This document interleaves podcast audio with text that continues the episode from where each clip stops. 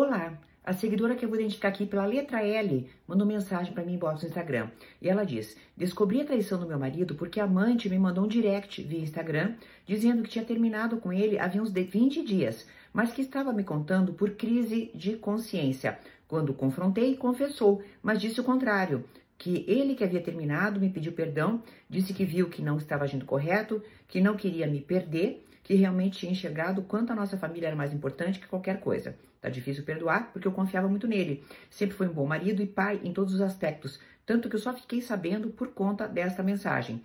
Quero muito perdoá-lo, acredito realmente no sentimento que ele diz e mostra para comigo, mas confesso que tenho muito medo de me decepcionar novamente. Vamos completar 19 anos de união estável, desde já grata. Bem, querida, esse é o grande sofrimento da vítima a vítima acaba sendo revitimizada. Porque além de você ser vítima de uma traição, a tua revitimização é a seguinte: agora você, aspas, precisa perdoar, não consegue perdoar e mais, vai ser cobrada por para perdoar. Vai ser cobrada porque não consegue perdoar pelo próprio marido que te traiu. Infelizmente, o roteiro, o script é sempre o mesmo, tá? Há uma traição, Descobre-se a traição. Perdoa-se a traição? Não. Tenta-se perdoar a traição. O que, que acontece? O traidor, claro, vira uma pessoa maravilhosa de uma hora para outra. É uma coisa, ó, instantânea. É tipo apertar um botão. Mas o que, que acontece? A vítima, aquela pessoa que se sentiu traída, tem toda uma série de sentimentos contraditórios. Fica com dúvida, é, passa a ser uma pessoa desconfiada, é, fica insegura. São uma série de coisas juntas que não dá para a gente resumir só no aspecto dizendo assim, ai, perdoe. Esse perdão da pessoa traída não pode ter nada a ver com o perdão religioso, tá, pessoal? Então isso é bem importante que a gente tenha em conta, porque ninguém é tão santificado assim a ponto de, olha, né, ser aquela pessoa elevada que não liga. Não. Todos nós temos os nossos sentimentos, as nossas fraquezas, da raiva, é, é, os pensamentos obsessivos também da pessoa traída. Nesse caso, especificamente, tá? Volto muito. Aí às vezes você olha a pessoa, já começa a lembrar.